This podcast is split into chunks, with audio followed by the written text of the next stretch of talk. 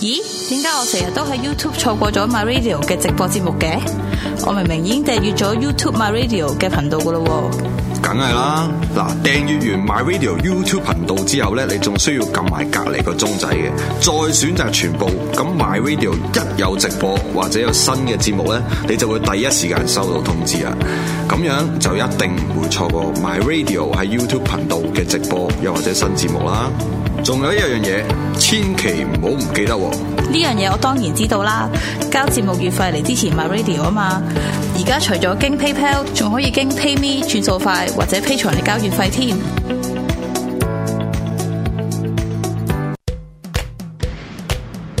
買定樓去英國，宏遠海外物業投資幫到你。我哋有長期展銷廳，有專人為你代辦 BNO 五加一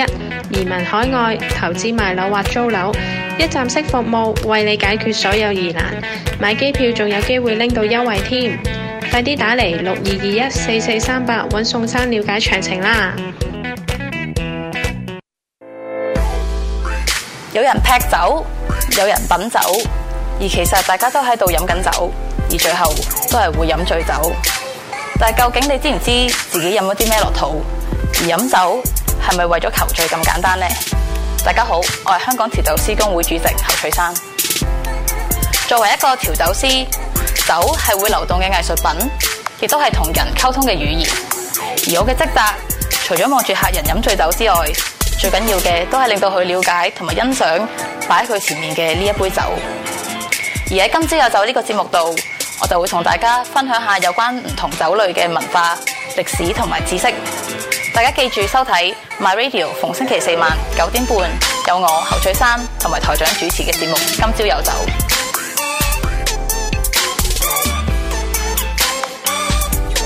今朝有酒，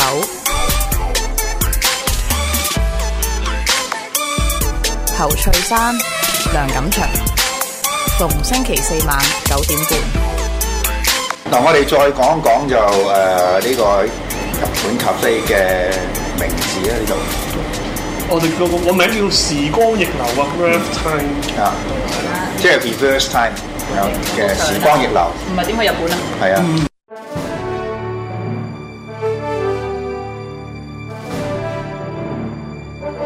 天天天藍主持謝義方、宋景輝、錢建榮、張三。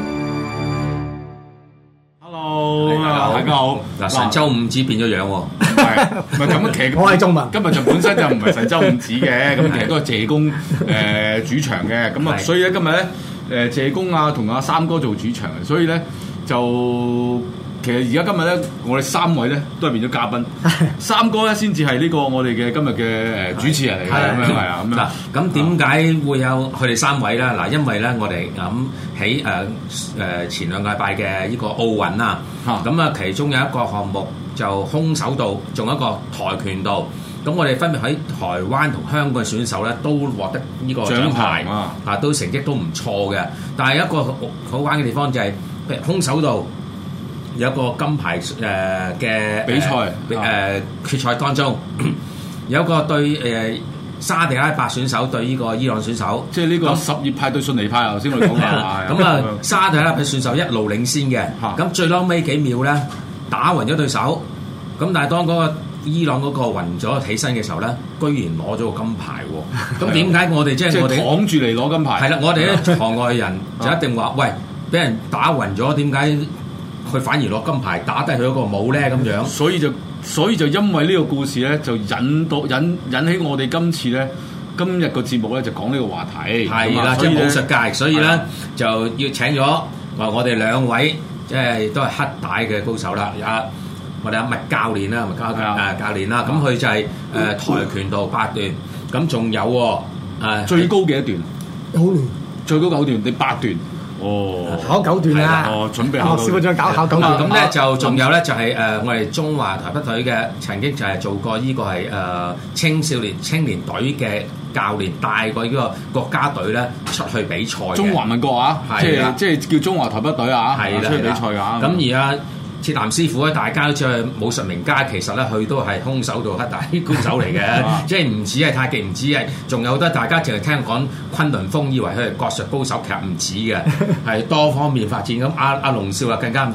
咁大家都知啦，其實係係啊打下功夫啫，我哋 啲南武姐即係國國嗱，我哋叫佢國術嘅。係啊國術啦。係其啦就實係而家誒而家叫國術會好啲啦，因為而家你講武術咧就係可能係另一個東西啦。嗱，因為我由細到大咧都係聽人講，都係講國術，所以我到而家都係叫國術嘅。係啊，所以就就其實英文亦都好好清楚，英文咧就分咗就而家叫即係我哋以前李小龍時代叫功夫啊嘛，係係咁啊後嚟咧就就慢慢有啲人就將佢變咗叫 martial art 啊 Martial art 啊咁啊即係好似又高級咗咁樣，呃係係咁跟住 突然間咧而家咧就嗰邊英文咧就好奇怪嘅，叫呢啲咁嘅嘢咧就叫咗做 wushu。武術係啊，武術咁 樣，咁啊誒，其實喺我哋嚟睇咧，就已經係三嚿唔同東西嘅嘢嚟嘅，係啊咁啊樣。好啦，咁我哋翻主題先啦。嗱，咁咧我哋就想講下，就係話想問下兩位啦。嗱，咁今次咧就呢個誒台誒呃空手道，係咁咧就台灣女子誒嗰個一誒女選手阿文之雲咧就攞到呢個係誒空手道對打嘅銅牌。對打啊對打，而對打香港嘅阿劉慕常咧就攞到嘅型嘅銅牌啊。咁因為師傅一陣間就可以解釋下，即係兩者嘅唔同啦。咁空手道嚟講咧，就好似得得 對打，咁佢唔係叫對打，佢哋叫組手。 係咪啊組手組邊個邊手個組啊？誒組合嘅組，組合嘅組啊組手啊誒你只係空手道嗰邊，係空手嗰邊啊。但係佢即係喺台灣我見大家都叫佢對打，同埋佢哋日本係叫組手嘅，係跟住然後然後嗰啲誒套路叫型咁樣嘅，係即係型唔型嘅 型啊。係嗱嗱，呢啲咁樣咁其實咁嘅，以往我哋睇奧運咧，其實就冇呢個呢個項目嘅。冇空手道係啦，咁啊誒跆拳道有啦，跆拳道有啊即係亦都唔係誒中華民國或者叫做中華台北隊咧，都唔係第一次攞牌啦喺跆拳道嗰度。幾乎每屆都有攞係嘅，啊好似唔係幾乎跆拳道，啱啱跆九年未啊？拳道都係二千年後先有。好係咁啊誒，因為咧就啊阿麥師傅，其實我哋同佢傾過嘅時候咧講都講過咧，點樣能夠成為一個奧運嘅項目咧，其實都要都幾千辛萬苦嘅，嗯唔係咁容易嘅。咁就誒誒、呃林師傅亦都講過咧，就話原來咧今次因為佢個主場係喺日本嘅關係，所以就空手道可以成為一個項目，嗯係但係就唔係一個叫即係。誒常嗰個叫咩常態項目，即係下屆就冇噶啦，嗯即係唔係常駐係嘅，咪上珠項目啦？即係下屆就唔會有空手道噶啦。即係如果下屆喺呢個巴黎搞嘅時候係，就冇空手道啦。啊係咁啊阿麥家，你可唔可以即係 介誒即係介紹下，譬如跆拳道點樣可以或者入到去其他其他項目奧運項目啊點可以入到呢個係誒即係呢個奧運嘅永久項目咧？原來咧係有一個因為英文嘅要求，係因為阿咁樣阿麥教練咧今日下就有啲感有啲感有啲感冒啊。咁 咧佢會根據你參與嗰個人口啦，係有幾多啦，即係要同埋你個運嗰個項目嘅運動人口多係，啦，同埋你個制制度啊，制度係點樣嘅，嗯制同埋你度嗰個發展個方向，係咁達到基本要求之後咧，佢就會批准你入去。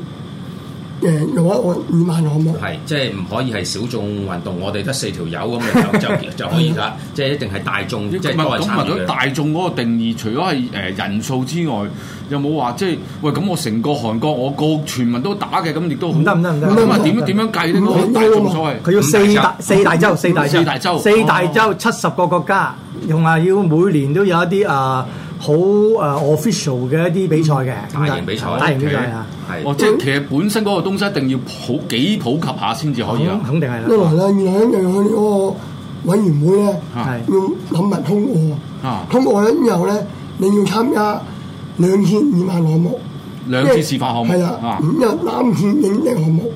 啊哦然之後達到永久項目，哦即係總共前啊哦就係。五五屆。屆首先就係兩屆兩屆嘅示範示範項項哦目，目即就好似今屆嘅空手道咁樣啦唔。係，佢如果二萬項目咧係唔計入零益啊，冇零益計啊，唔計成績嘅，即係表演項目，係啦。係咁如果表演嘅，影的項目咧係計零益啊，哦，哦，我明啊，即係好似誒零八嗰個誒北京嗰個奧運咧，係佢嗰個武術係真係係有一五萬幾多次示範五萬咁啦，係樣。啦。啊唔係佢唔係嗰個直唔係示範，嗰個嗰個直情唔關事，完全唔關事示範完全同奧運冇關嘅嗰個，嗰個係誒誒呢個中國嘅武術武聯咧。啊，就同啊、因為因為誒，因為係中國北京搞奧運嗯啊嘛啊，咁、就誒、向北京誒、呃、奧奧委運會會就誒同、再再同國際奧委會講咧，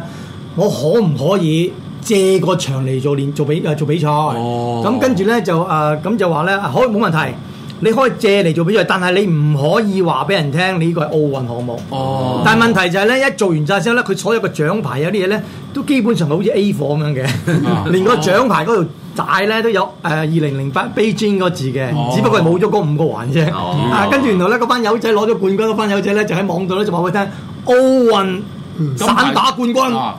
奧運誒套路呃冠軍、奧運乜，其實全部都唔係嗰啲場，係武聯借個場玩下，即係三人門自己玩下，咁就玩咗個咁嘅比賽出嚟，同奧運裏邊所有嘢咧係斗零拉楞嘅喎。咁而家嗱跆拳道就係呢個永久項目啦，咁係由邊年開始就誒成為呢個示範項目嘅咧？一九八八年，一九八八年，一九八八，一九八八年，同埋一九九二年，一九九二年一啊幫阿塞龍八塞八八年呃就咁啊跟住誒九六年就冇嘅，係九六年美國美國亞特蘭大咧，係我就冇嗯冇嘅。咁你兩到五千年，二千年，千年，呢嚟奧運。即係其實咧你變咗嗱，一九八八年就誒第一次啦係啦，成跟住一九九二年咧就第二次啦。嗯係啊啦，即係示嘅範示係範啦咗兩，次啦，啊跟住二千年先正式正式加入咗啊呢個奧運嘅啊常駐項目比賽係。咁所以你諗下一個運動咧，要入去奧運咧，其實真係千辛萬苦。二十要即係而家而家咁講都要二十年啦嗯，basic 係啊，啊，咁咁咁，台灣歷年以嚟咧，從一九八八年開始，都一路都有獎牌嘅。哦，每年都有獎牌嘅。嗯咁啊所以我我想問台台灣嗰個跆拳道嗰個發展咧，係係咪因為佢好所以攞得攞獎牌攞得多咧？定係佢佢係點即係點解會嗰個運動呢、個運動喺台灣會推得咁好咧？呢樣嘢咧，就除咗係教練嘅努力啦，係但係政府喎，因為台灣政府咧，啊政府佢嗰個政策咧係幫到好大忙咯。嗯因為好多青少年咧，佢唔係話每一個都讀讀書好叻啊，嗯，咁讀書唔叻嗰啲咁點啊？哦，栽培佢去做呢啲係咁樣啦啦，啊一樣多元化入學，啊因為憑你嘅專長嗯去讀你嘅學，啊，係嘛？咁即係我哎類似同美國嗰啲即係運動叻一樣嘅，我就可以咯，一入啊樣有美國嗰套啫嘛。唔嗯係嘅，其實正即係其實咧，你睇到咧一啲負責任嘅國家咧，佢話啊，我想喺運動度做發展，佢就會真係真金白銀攞出嚟。然後咧就你未攞獎嘅你，但係我覺得你有潛質，嗯嗯跟住咧我就去栽培你，唔係淨係栽培一個，而係咧我整一個一普及一個一個誒一個 stream 出嚟，一個一個一個計劃。嗯唔知好似而家台灣嗰個叫唔知黃金計劃咁樣嘅，跟住咧就攞咗唔知幾多億出嚟咧，然後就將一班有能力喺唔同誒唔、同嘅項目裏面有可能有發展嘅人咧，就然後加以栽培。同香港好唔同喎、香港就唔係啊，香港咧誒唔係佢唔佢都係會支持你參加下嘅，但係你冇攞獎咧，對唔住啦，你就唔使知有有有有有即係夠你揾食啦。連件衫都隨時冇係啦啊，連連連件連件連件隊醫都咪要自己揾係啊啦，自己揾啦嚇跟住原來仲有一樣咧就啊月薪啦，即係嗰啲職業運動員月薪啊二千兩三千啊，咁又即係衰過菲傭咁樣咧，嗯你就唔能講我係精英運動員啦，你係咪係咪好鬼失禮咧？ 但係如果你攞獎唔同喎，嗯你攞咗獎咧，佢就即刻咧就俾翻錢你嘅，嗯誒呃計翻條數俾你，又又俾翻一一一啲一啲錢你之後咧，跟住第一件事就係咩咧？影翻相先。咁就好似佢即係話我俾啲錢出嚟咧，真係培養咗個運動員，然後跟住就好似又攞咗獎咁。其實整個過程都係虛假嘅，嗯係、你攞咗獎先，嗯我先至俾錢你。你攞唔到獎咩？關我隱事啊！真係。嗯咁樣喺台灣嚟講咧，譬如咧就喺中小學咧就又開始發展啦，係啊咁就有地區嘅發展啦。咁到咗誒、呃即係到咗係誒大專啦。咁其實佢有體育讀嘅。咁體育裏邊啦，就都就有專修，即係譬如你係田徑又好啊，籃球啊、球類或者係跆拳道都係，譬如大家熟悉嘅誒、呃、藝人吳奇隆，咁佢都係哦誒體育出勁身啊好真係好嗯喎。原來佢嘅專科都係呢個係誒跆拳道嘅。咁啊，咪教練就話睇過佢打嘅，好彩轉 行啫嘛。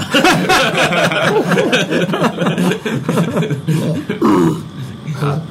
咁如果係同埋咧，誒佢個引入咧，即係喺誒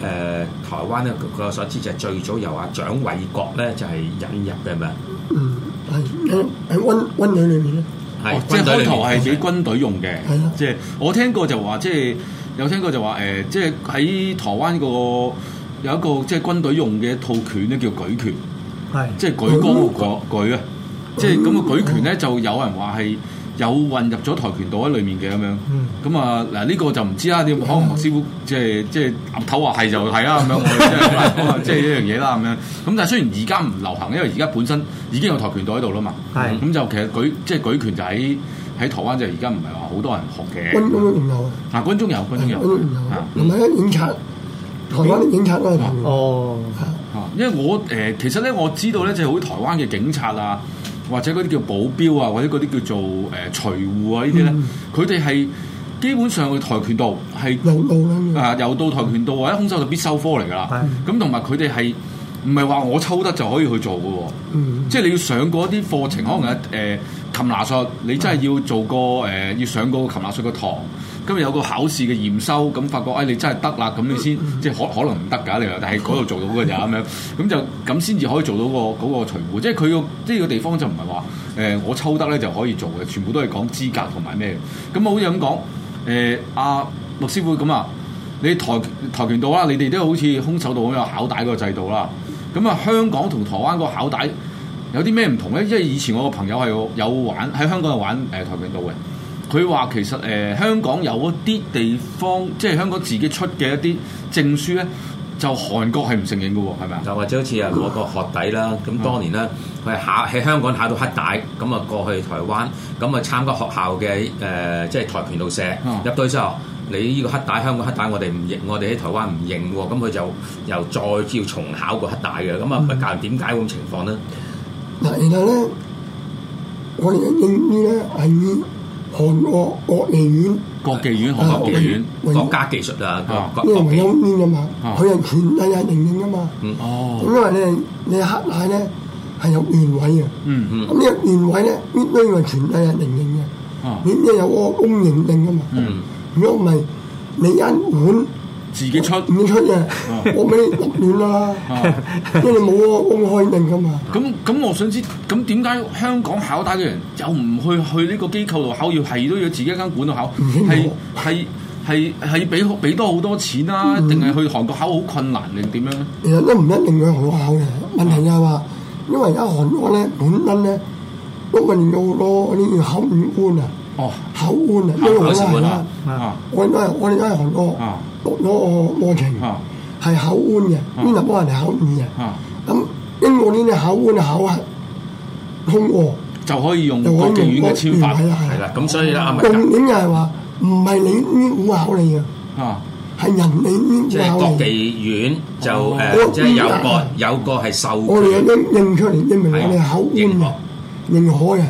去考你。嗯。啊你即係即係咁講，如果我學跆拳道，即係揾你去考帶，穩陣啲喎，國際承認喎，即係咁講，其實咁係人咁人唔清楚係係啦，咁你國技院簽法出嚟啊哦咁譬嘛如阿麥介，我想問下啦啊，嗱，咁譬如阿阿龍少而家要嚟考大啦，嗯咁你將咁張證書你點樣俾佢咧？你自己印出去定係你去唔國係技院嗰都度要咧？係啊都要通通知翻佢嘅。即係由國技院再寄一張係啊正式嘅唔我係我咁嘅證書俾，，我係簽名。你簽名咁啊係啊，啊寄去韓國，韓國就再寄一張正式嘅國技院出嘅，哇！依個就真係認受性高好多喎。係啊，梗係啦。 咁我想問下阿阿鐵男師傅啦，咁空手道方面係點樣咧？都係差唔多嘅啫。其實誒、呃你睇到咧啊，頭先你講好似台灣咁啊，咩小學、中學嗰啲，其實呢啲呢啲咁樣嘅系統咧，就呢啲咁樣即係學習嘅嘅嘅形式咧，其實同日本係冇分別嘅。嗯日本都係嘅，日本係咁嘅咧，佢即係其實香港都係嘅，其實香港都係咁講嘅。香港香港學生咧叫做一生一體藝， 即係每一個學生咧都應該有一個誒、呃即係體能上或者技術上嘅藝術上嘅嘢咧，係一生人都會繼續最落去嘅最多就誒誒牧童笛啦，咁即但係咧，香港呢一生一體藝咧，通常咧就比較上咧係口噏嘅啫，係冇一個好完善嗰個系統咧，即係慢 慢即係啊，你小朋友中意吹胡同笛啊嗯，出去中學都可以吹，出去大學都可以吹，跟住大學畢咗業之後，你都仲可以吹嘅，都仲有啲咁樣嘅，即係啲咁嘅組織俾你喺佢嗰度玩嘅。而家都係仲吹吹水我個而吹家，香港冇啦，有吹水個吹我咯，真係揾唔到而家有四廿零歲會仲喺吹牧童笛嘅人。喂，即係變咗即係揾唔到人哋人哋嗰啲就唔係人哋嗰啲可能咧，即係話啊，我又好細個，即係日本啦，好細個俾你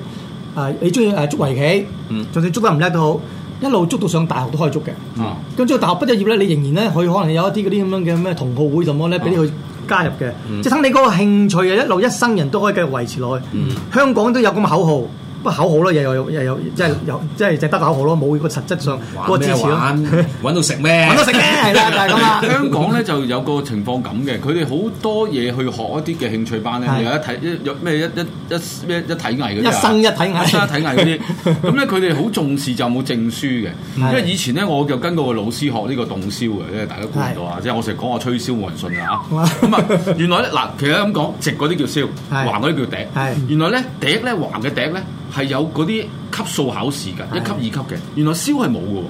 喎。咁變咗原來燒咧去到學校度托誒推廣咧唔普及啊，係即係啲人呃咁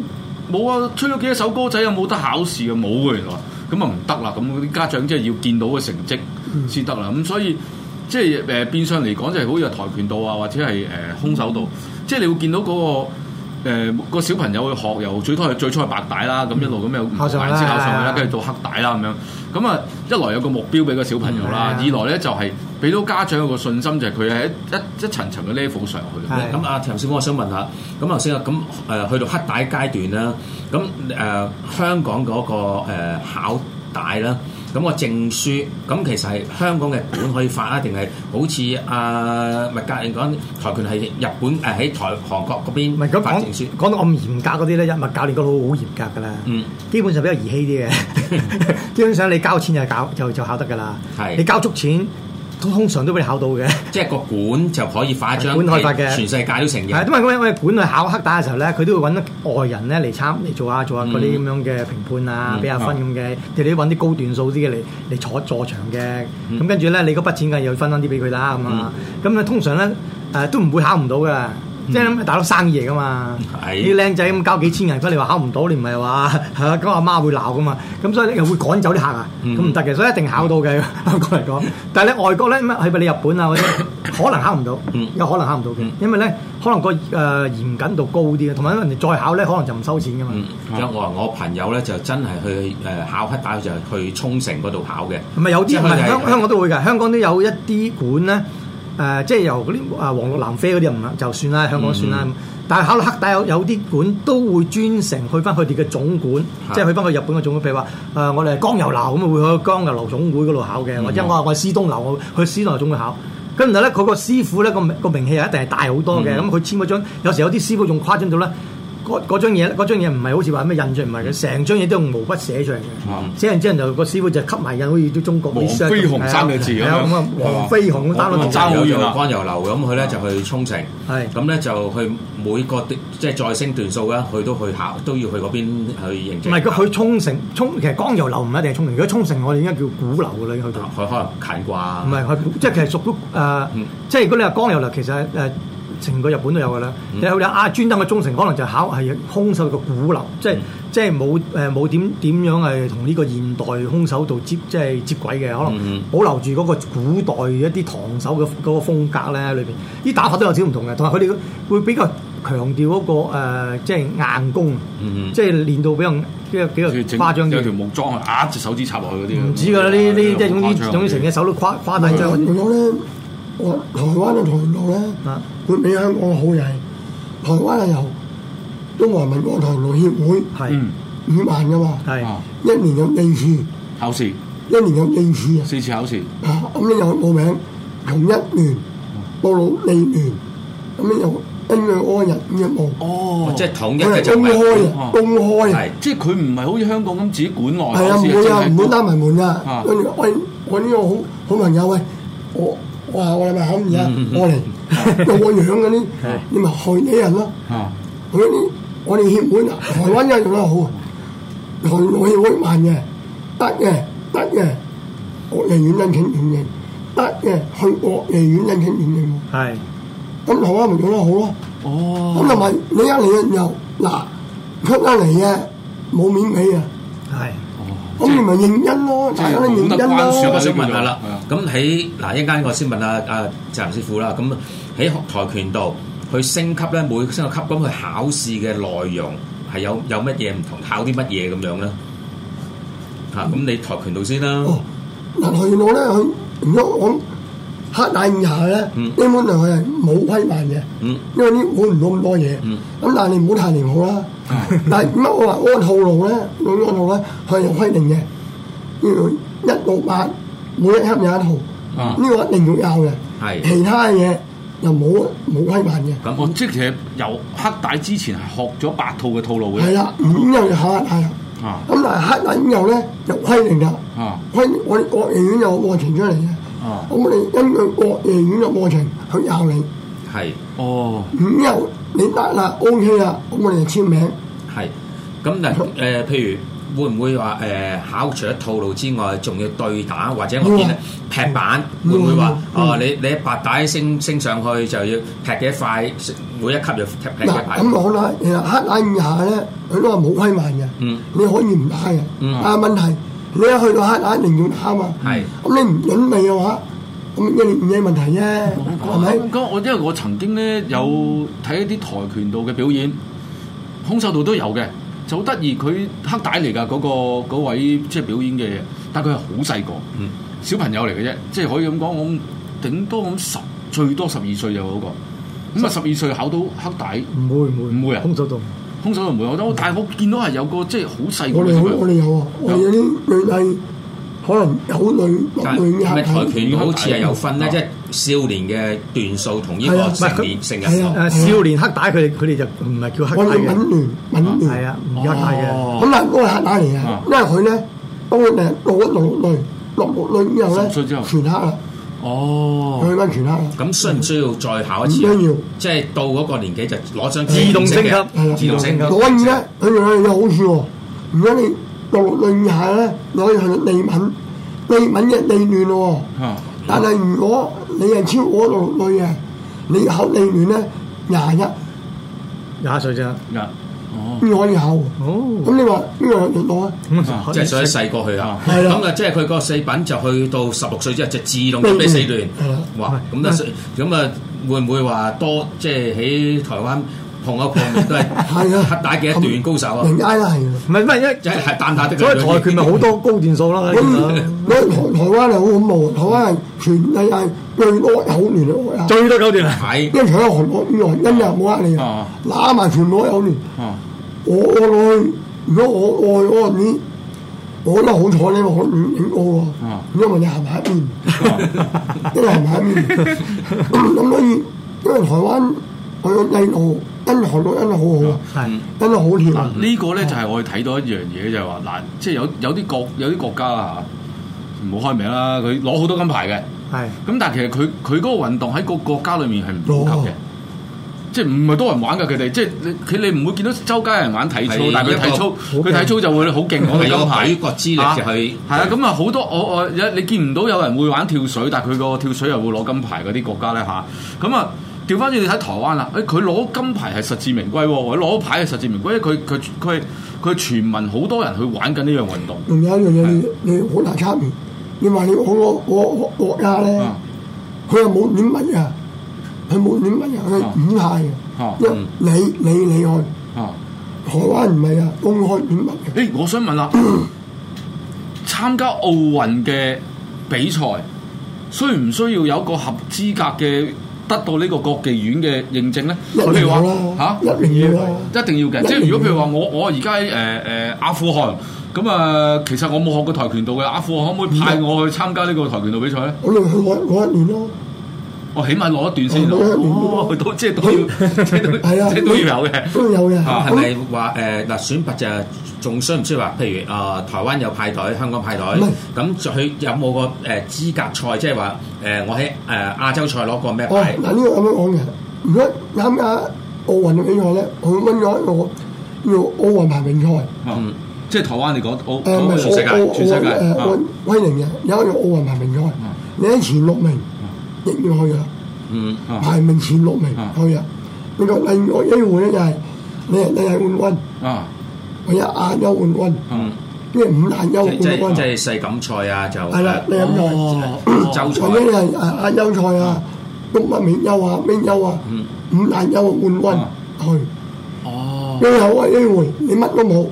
你冇冠軍係咪？啊你有係咪咧？係咩啊？我用名額啊！啊有佢佢用嗰啲名額喺度嘅，啊佢咪去啱咯。係咪即係嗰啲外卡啊叫？係啦，外唔係外家唔唔係係外外家家，外家係俾你嘅，你兩唔使打嘅，唔使打嘅佢另外仲有個每日休，有兩個名額嘅去打，你打贏咗又可以去，因為你冇冠軍，但係我打我依家咁咁誒，打贏咗參加呢個呢個資格賽嘅資格又點樣定咧？誒。公開賽㗎嘛，唔係係啦，公安嘅，公安咁隊又㗎係啦，冇錯，你要我一唔一派啦，嗯，即係自己可以派嘅。係啦，唔一派啦啊，咁你覺得邊個好啦？嗯，係啦，咪嗰陣時咪試過一次，有個香港有個有個女仔打柔道好叻，贏咗好多公開賽，攞到好高分，跟住然後呢個咩話香港柔道總會唔俾佢去啊嘛，哦，喂一個游游泳啊，一個游泳，咁我游哋嗱游有個即係一一一定有呢啲咁樣嘅事係啊嗱，嘅。我哋我哋下一節翻嚟咧，就真係要詳細問下阿莫師傅或者林師傅啦，我哋睇下嗰啲叫做即係以台灣咁計啊，嗰、個嗰、個選手點樣能夠成為咗奧運嘅代表？即係究竟係係點樣選出嚟咧？係咪需要誒、嗯即係？即係愛國愛黨啊咁樣啊，或者係即 係即係最好啦知㗎最好啦啊最好啦原來共青團嘅咁啊，梗係可以入啦，咁梗係啦咁樣咁同埋阿咁啊師傅咧都仲要問，即係阿鐵男師傅啦都要講下，即係你空手道嗰個升級制度啦，即係升帶嗰個同跆拳道有冇咩唔同啊？係有冇冇乜分別嘅冇乜分別你一陣間我哋講講係 啦，陣間比較下係一陣間我哋比較好，我下一節翻嚟再講。